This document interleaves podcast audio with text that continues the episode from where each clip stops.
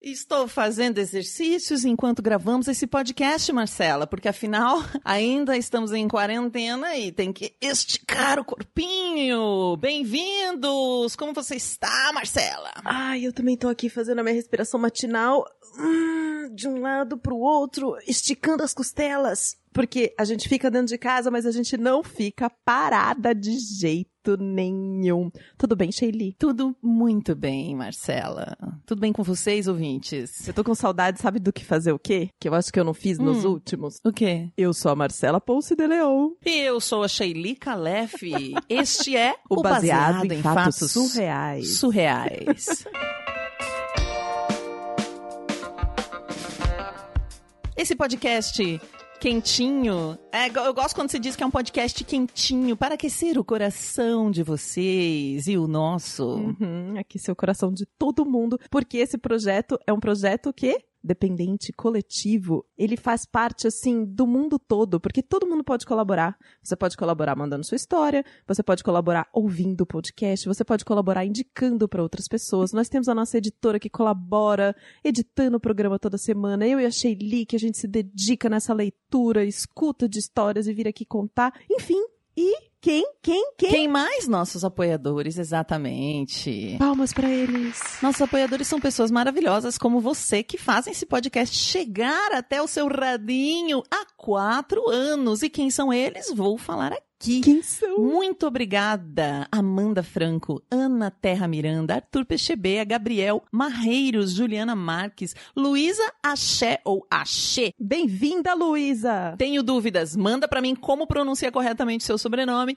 Marta Batilli, Max Nunes, Michele Santos, Menegari, Pablo Cano Vasquez, Regina Cardoso Guimarães, Renata Cavalcante e Rodolfo Souza. E se você quer ter seu nome nesta lista maravilhosa, é só você entrar lá, bfsurreais.com.br barra Contribua. e você escolhe. Você pode contribuir pelo PicPay, você pode contribuir pelo PayPal, você pode mandar um e-mail pra gente dizer o que você quer fazer. O importante é que você contribua para esse programa acontecer e chegar toda semana no radinho de várias pessoas. Isso, isso, isso. Dá pra fazer contribuição recorrente, tipo todo mês uma graninha ou uma contribuição única. Mas uma coisa muito importante para esse programa acontecer é que você mande a sua história pra gente, porque aqui nós contamos a sua história como se fosse nossa e pra onde a pessoa deve mandar a história, Marcela? Hum, ela deve mandar a história que pode ser em texto, pode ser em áudio, pode ser até um vídeo. Para bfsurreais.gmail.com. Não anotou? Quer que eu fale de novo? bfsurreais.gmail.com. Que história a pessoa pode mandar, hein? Uma história de terror? Uma história alegre? Qualquer história, Shelly. Qualquer história. Uma história de amor. Mas ela tem que ser surreal, Marcela. Sim, sim, sim. Você já, você já ouviu nossa vinheta? Onde o assunto é a vida e o detalhe o surreal. Ou seja, qualquer coisa vale, gente. Só precisa ter aquele detalhe surreal, aquela coisa que quando você tá na mesa do bar, que você conta pros seus amigos, ou que você não conta pra ninguém, você só escreve no diário, ou que tá difícil falar com as pessoas, ou que você fala com a terapeuta, ou qualquer história, gente. Só tem que ser surreal, entendeu? E não tá difícil, né? Em tempos de coronavirus. Não tá difícil, não. E, e não. e não vamos nem citar a política nacional. Tá muito fácil você ter um caso surreal pra mandar pra gente. Manda. E Marcela, hum. vamos para o caso da semana? Baseado em fatos surreais. Histórias de mulheres como nós. compartilhadas com empatia, Intimidade e leveza. Onde o assunto é a vida. E o detalhe surreal. Faz uns 10 anos, mais ou menos, que essa história aconteceu. Eu tinha 18 anos na época. E eu morava num pequeno vilarejo, numa cidade na Europa. E eu me mudei para outro continente. Horas de viagem.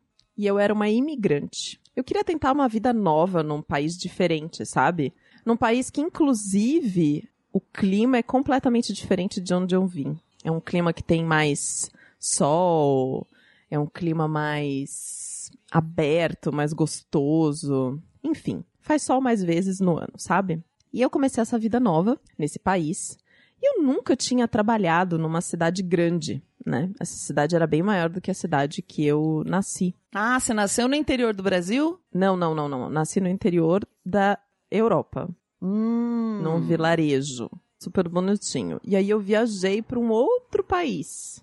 Né? Eu era imigrante num outro país. Tá. E eu não só não tinha experiência de trabalho em cidade grande, mas eu também não tinha experiência de trabalho nenhuma. Na verdade, eu nunca tinha trabalhado na vida aos 18 anos. Uau. É. E eu, como uma imigrante nessa cidade, e como sonho de todos os imigrantes que chegavam nessa cidade, eu queria arrumar um trabalho que não fosse um trabalho de garçonete, sabe? Uhum. Se eu conseguisse um trabalho num escritório, seria o máximo. Só que achar trabalho em escritório, né, numa cidade que não é a sua, num país que não é o seu, com visto de estudante, não é muito fácil, sabe? Tem alguns países que eles te dão um visto de estudante e permitem você estudar e trabalhar, mas mesmo assim, normalmente o que você consegue é subemprego, né? Chegar no escritório é- não é tão simples assim. E além disso, eu só podia trabalhar 20 horas por semana.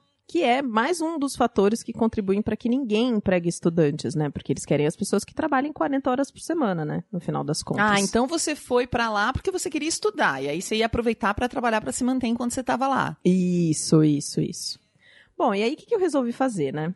Eu fiz um anúncio de trabalho num site. Só que eu dei uma incrementada nesse meu anúncio, assim. Eu disse. Quem nunca, né? Quem nunca, na necessidade, deu uma incrementada no currículo. É, eu coloquei que eu tinha muita, muita experiência como recepcionista. Né? Só que, lembra, eu nunca tinha trabalhado. E na mesma noite, eu recebi um telefonema. Só que foi um telefonema muito esquisito. O cara que me ligou, ele falava umas coisas meio vago, assim, sabe? Ixi! E- ele disse assim: Ah, eu tenho uma vaga de recepcionista. Só que eu preciso que a pessoa que venha trabalhar aqui tenha uma mente aberta, seja tolerante, sabe? Não tenha preconceitos, né? Que esteja disposta. Ai, Enfim. ai, ai, o que será? Eu tava achando aquilo tudo bem esquisito, mas eu, eu era nova, eu não tava entendendo direito o que, que ele tava falando, né? Porque ainda tinha a questão do idioma, né?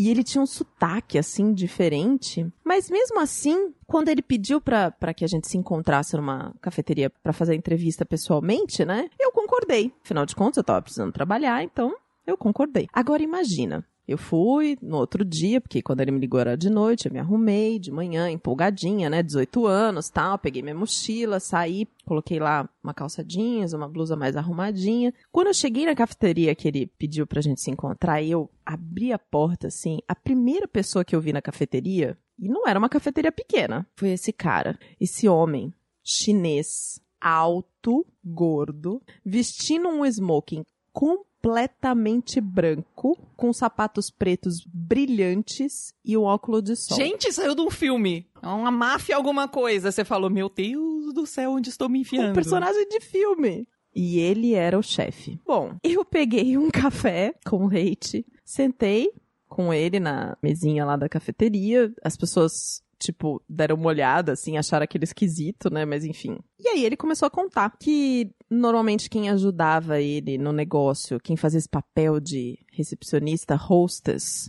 era a mulher dele, mas que recentemente eles tinham tido um filho e como ela tinha que cuidar do bebê, ela não tinha como fazer esse atendimento, porque não dava pra ela fazer os atendimentos telefônicos e os clientes escutarem um bebê no fundo, sabe, na hora que estavam conversando com ela, né? Então o que ele precisava era de uma pessoa que respondesse esses telefonemas, né? Não, não era nem ser fisicamente uma recepcionista, Uhum. assim, era, era mais virtual, sabe? Telefone mesmo. Ah, e já né? começou com esse papo família, te deixou um pouco mais tranquila, imagino, né? Sim, mais ou menos, na verdade. Continuava muito cinematográfico. É, aí ele falou assim: é porque tem que responder os telefonemas e marcar os encontros. E eu, até lá eu, eu falei: tudo bem, né? Mas qual que é o negócio que você tem então, né? Onde que eu vou trabalhar? E aí foi que ele me explicou que o negócio dele era um bordel chinês. Ó, que seria exatamente igual a um bordel, imagino, nosso, no caso. Eu fiquei chocada na hora. Assim, eu, eu acho que eu demorei. Pra mim, na minha cabeça, foi mais de uma hora que eu fiquei parada ali, catatônica, né? Mas acho que não deve ter sido. Ele, ele me chamou e falou assim: não, vem cá, deixa eu. Deixa minha mulher falar com você pra ela te explicar melhor e. E aí ela vai te acalmar, né? Enfim. Sim, pra você não ficar tão, tão É. desesperada. Mas ela, mas ela chegou lá, a mulher, na cafeteria ou foi por telefone? Não, não, ele, ele chamou por telefone. Ah, Só que depois disso, depois da gente conversar um pouco pelo telefone, ele sugeriu que eu fosse até a casa dele Pra poder conversar com ela pessoalmente, né? Então, Eu tinha 18 anos, né? E você tava insegura, assim? Você acha que você tava demonstrando que não, não tava conseguindo ficar tranquila com aquela conversa? Por isso que ele sugeriu, será? Ou porque ele já queria. Ele tava realmente com pressa? Não, não, eu acho que ele quis que eu conhecesse a mulher, quis dar uma tranquilizada, assim, mostrar esse ambiente familiar, de que apesar daquela figurona que ele era ali na minha frente, era, não era uma coisa assim tão cinematográfica quanto eu tava visualizando, né, enfim. E mesmo assim, tendo crescido ouvindo a minha mãe dizendo, não fale com estranhos, tome cuidado, etc, etc, eu não sei porquê, naquela hora, eu falei, tá bom, vamos lá na sua casa. E a gente foi até a casa dele, era uma casa assim, gente, era um negócio de filme, né? Se o cara tava vestido com aquele smoking branco e aquele sapato, então vocês já imaginam. Só o cachorro que ele tinha já valia, assim, 10 vezes mais do dinheiro que eu tinha na minha conta bancária, né? Eu, estudante de 18 anos. E a mulher dele era uma, uma chinesa maravilhosa e super chique. Ela tava tudo, toda arrumada, assim, tudo era esplêndido, tudo era uma coisa assim, surreal. Surreal. E aí, naquele dia, conversando com eles, eles me ensinaram como gerenciar um bordel. Olha, que maravilha! Quanta experiência! O trabalho em si era fácil. Eu atendia em torno de 8 a 15 telefonemas por dia. Cada telefonema que eu atendia, eu tinha o nome de uma menina que eu precisava interpretar quando eu atendesse ao telefone. E, e marcar os horários com essas pessoas. E quando os clientes ligavam, eles achavam que eles estavam ligando direto pra moça com quem eles iam sair depois. Ah, entendi. Entendeu? Então eu tinha que ir fazendo vozes, né? Hello, Barbie speaking. Hello, baby, this is Lola. Hi, love, it's Jennifer. Hello, Lulu here. Eu precisava explicar os serviços que elas ofereciam, que eu oferecia, né, de um jeito meio sexy, como se eu fosse elas, entendeu? Nossa, assim, por isso você precisava falar com a mulher do cara, porque ela é uma atriz maravilhosa, interpreta um monte de personagem. Que coisa! Exato. E aí, quando o cliente finalmente marcava o horário, eu precisava falar com a menina do bordel, olha, o fulano de tal, vai, tal horas, não sei o que, não sei o que lá. E sempre depois que elas recebiam o cliente, eu tinha que encontrá-las de novo para poder ver a questão do dinheiro e ver se estava tudo bem. Pra garantir a segurança dessas meninas, entendeu? Eu não entendi. Você encontrava elas antes e depois ou, ou antes não, só depois? Não, antes eu só ligava e avisava, Ah, passava tá. as informações de quem que era o cliente, que horas ia e etc, etc. Depois tinha um encontro físico por conta do dinheiro. Nossa, mas você gerenciava o dinheiro que as meninas ganhavam. Meu Deus, que eu coisa! gerenciava o bordel. Você não tá entendendo. Você não tá entendendo. Não é uma recepcionista telefonista. tipo, você achou que era telemarketing, mas na verdade é gerência. Não, não, não, não. E precisava garantir que elas estavam bem. E assim, detalhe, era um bordel chinês. Então as moças que trabalhavam eram chinesas. E você falava chinês? Não. Elas mal falavam inglês. Falavam inglês bem mal. E assim, eu precisava falar um, um inglês, quando eu atendi os, os telefonemas, com sotaque asiático. E eu precisava fingir que eu era uma mulher chinesa, entendeu? E aí, tinha mais uma coisa, né? Porque quando os caras chegavam pra encontrar com, com as moças e percebiam que aquela moça nua na frente dele não era quem tinha falado no telefone, já era tarde demais pra ele desistir do date, né?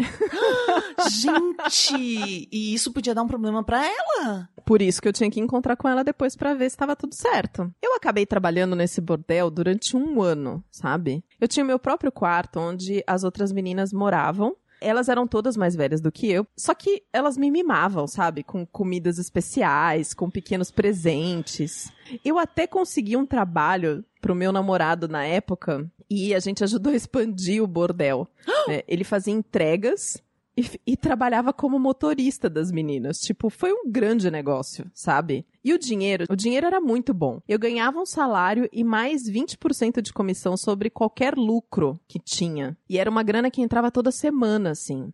E fora que, quando eu comecei a trabalhar lá, o lucro do lugar dobrou em dois meses. Ou seja, era muita grana. Não, e você ganhou o Oscar em Hollywood de melhor atriz, porque é, falar como várias pessoas com sotaque horror, tô chocada. É, é. E as mulheres eram tratadas muito bem, assim, sabe? Elas, todas que estavam trabalhando ali, todas aquelas mulheres chinesas, elas eram livres e elas tinham escolhido ir trabalhar naquele lugar, assim. Não tinha nenhuma situação de abuso aparente. Só que depois de um ano e meio trabalhando com esse lugar, apesar da grana boa e tudo mais, eu, eu já não aguentava mais, sabe? Ficar atendendo o telefonema toda hora, falar com esses homens esquisitos, enfim, ter que interpretar várias personagens, era, era um pouco cansativo, assim. E eu acabei largando. E eu não sei como, acabou que os outros donos de bordéis da cidade, as outras meninas que trabalhavam na cidade, escutaram falar de mim, sabe? Porque depois disso eu tive que trocar meu número de celular, sabe? Eles, eles, eles ficavam me ligando, me ligando porque eles queriam que eu trabalhasse como recepcionista para eles, porque todo mundo na cidade ficou sabendo da Lia, que foi a melhor recepcionista de bordel que aquela cidade já conheceu. E até hoje, dez anos depois, ainda se ouve falar do meu trabalho. Dalia. e ainda se ouviu falar do meu trabalho. Olha, eu preciso falar uma coisa sobre essa heroína que mandou essa história. Primeiro que eu achei uma fofura, porque ela não é brasileira, ela nunca estudou português. Ela me contou que namorou três brasileiros e ela aprendeu a falar português assim, e o e-mail dela tá escrito super bonitinho. Ah, mas ela mandou em português mesmo? Mandou em português que mesmo chique, a história. exato, chique. exato. Ela fez um pedido, assim, porque no país onde ela mora, ela já conheceu histórias de outras brasileiras lá, que não tiveram uma história tão é, simples assim, simples no sentido de que ela não teve problemas, né? Que é muito comum quando você é imigrante, mulher em outro país, você acabar é, sofrendo algum tipo de abuso, algum tipo de decepção, enfim. Uhum. Uh, e, e aí ela falou que além disso, no tempo agora que a gente tá vivendo com essa questão do coronavírus, ela sabe de muitos estudantes brasileiros que estão lá e que eles perderam trabalho, que não têm dinheiro e não estão conseguindo voltar pro país, né? E aí ela fez um pedido que a gente mandasse um- uma mensagem de solidariedade pros imigrantes brasileiros no mundo inteiro. E eu achei isso tão fofo. Eu super me identifiquei, sabe? Eu falei, poxa, é verdade, né? Tem um monte de gente que nesse momento agora não tá conseguindo voltar pra casa e que tá passando uma situação super complicada por não, não conseguir trabalho, não ter dinheiro e tá num, num país estranho. E não só brasileiros, né? Imigrantes de todas as nacionalidades, assim. Então, eu achei interessante trazer esse relato da nossa heroína e queria agradecer muito a ela por ter enviado essa história. Eu não sei se tem uma maneira de trazer uma esperança, mas eu espero que vocês aí consigam encontrar as pessoas e as organizações que fazem um trabalho, né? Aqui eu sou Uhum. voluntária na Migraflix já fazem cinco anos, que é uma ONG que apoia imigrantes e refugiados que são de outros países e estão aqui no Brasil e eles também estão sofrendo muito, porque alguns já tinham seus pequenos negócios, já tinham, eh, ensinavam coisas que sabiam, né, como dança, alimentação, alguma comida do país. Eh, A Migraflix ajuda os refugiados a darem aulas. E eu vou lá para ajudar a dar aula. E essa semana eu dei uma aula de como eles fazem isso online, porque todos estavam fazendo isso no presencial, né? Então eu espero que vocês tenham um apoio, porque existem essas pessoas, existem essas organizações e espero que vocês consigam encontrá-las para ter o suporte que precisam, porque é muita dureza, assim. Acompanhando mais de perto essa situação é muito duro, porque às vezes você deixa a família inteira e não ter a oportunidade de voltar, né? Especialmente quem vem de guerras, e eu acho que é uma situação que fica parecida, né? Porque há uma impossibilidade de, de passar. Então, quem é aqui do Brasil e puder apoiar o trabalho da Migraflix, contratando esses imigrantes e refugiados, procurem lá, é bem, esse nome é bem facinho, Migraflix, vocês encontram e conseguem apoiar eles aqui no Brasil. É, já é alguma coisa, né? Sim. E isso aqui em São Paulo, mas certamente você consegue. Agora que é online, você consegue fazer de qualquer Uhum. estado do Brasil, mas certamente no estado onde você mora também tem alguma maneira de você apoiar essas pessoas de uma forma mais prática. Sim, sim.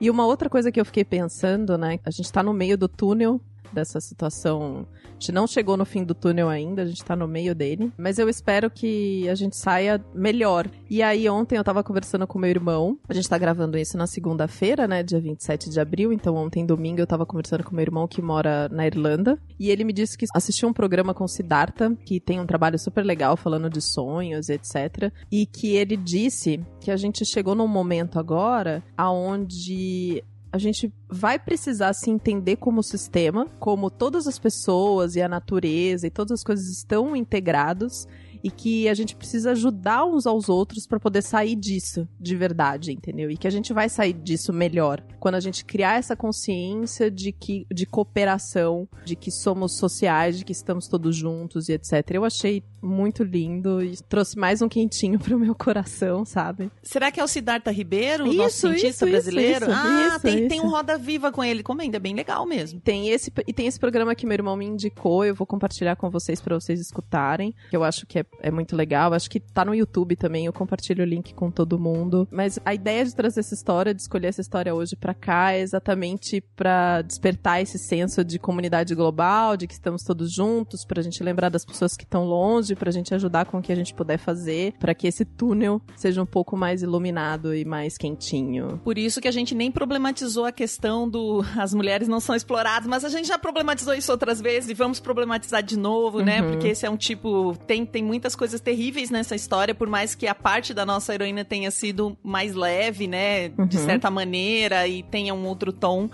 E a gente vai comentar disso também. E se você tem uma história pra contar, manda pra gente no bfsurreais.gmail.com e Sheili, a deixa. Até o próximo caso surreal. Esse podcast foi editado por Domênica Mendes.